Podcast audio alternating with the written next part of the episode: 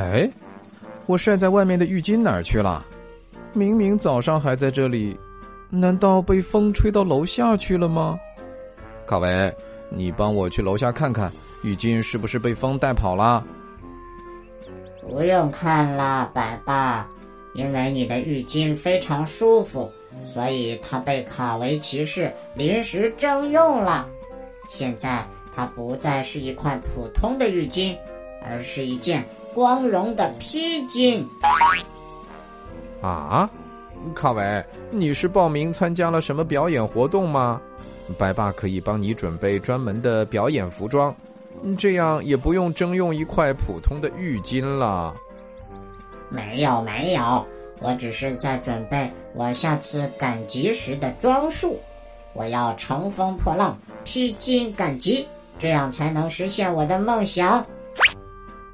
哎呦，卡维啊，这个成语不叫披荆斩棘，而是叫披荆斩棘。战集，只要去集市上站着就行了吗？这么简单？那我现在就骑上自己心爱的扭扭车，立刻出发。是斩断的斩，不是站立的站。而且咱们附近的生活集市晚上才开门呢。卡维啊，你先听白爸给你讲一讲这个成语故事，等听完就知道该怎么做了。那我就先披荆听故事吧。从前有一个军事家，名叫冯异，他特别喜欢读书，精通《孙子兵法》。刘秀起兵以后呢，他就归顺了刘秀，在他帐下担任主簿的职务。那时候啊，刘秀的实力还比较弱，而且因为连年征战，艰辛异常。许多将士都离他而去，但只有冯异忠心耿耿，毫不动摇。为什么呢？因为刘秀家里的饭特别好吃吗？也许是因为他们志同道合吧。公元二十三年，王朗聚众起事，在邯郸称帝。刘秀率军南下进行征伐，连连失利，形势凶险异常。到达饶阳一带时，天寒地冻，北风呼啸，可军中粮草都吃完了，连作为首领的刘秀也不得不停在路边忍饥挨饿。肚子空空的时候最难受了，什么也干不了。哎，我也有点饿了，白爸，你要和我一起吃饼干吗？我就不用啦，谢谢卡维。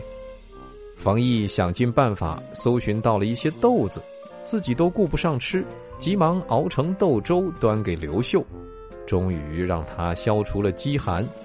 部队前进到南宫，天降大雨，寸步难行。又是冯毅设法搞到麦饭等食物，让大家填饱了肚子。冯毅可能有一个像哆啦 A 梦一样神奇的口袋，只有他才能变出食物。公元二十五年，刘秀登基做了皇帝，派冯异平定关中。冯异非常出色的完成了任务。后来呢，刘秀封冯异为阳夏侯、征西大将军。有人向刘秀上书，劝他防备冯异权重谋反。刘秀不仅不信，还把所上的书送给冯异看，叫他不必忧虑和害怕。刘秀和冯异。果然是彼此信任的好朋友。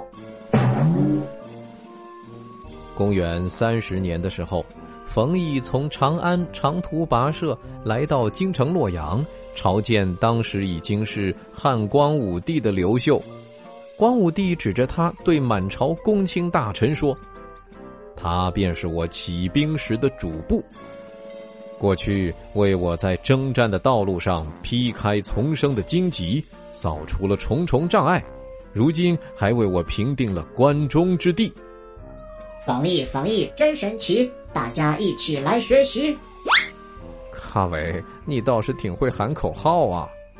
朝见结束后呢，光武帝赐给冯异大量金银财宝，还写了一封信给他。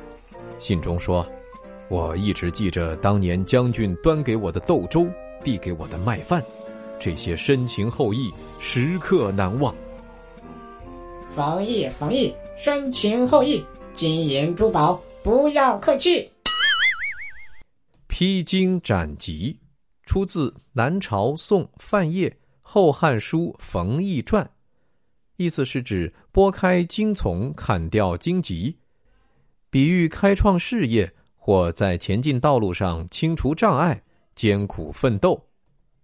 卡维，我们要出发去集市了，你穿好衣服了吗？好啦，白爸，你看我是不是很帅？嗯，好像缺了点什么东西。嗯，衣服、裤子、鞋子都穿了呀，还缺什么呢？你不会是还想让我披上浴巾吧？哼，我已经知道了，那是披荆斩棘，不是披荆赶棘。什么浴巾？少了你的小背包。哎呀，我这就去拿。好了，小朋友，“披荆斩棘”这个成语你学会了吗？最后，我们一起来想一想，汉光武帝为什么要赐给冯异那么多金银财宝呢？欢迎你留言告诉白爸。玩转迪士尼，快乐下江南。白爸夏令营早鸟优惠价倒计时最后一星期，还剩四组名额了。赶紧添加白爸的微信，拼音全拼白爸大白，报名上车吧。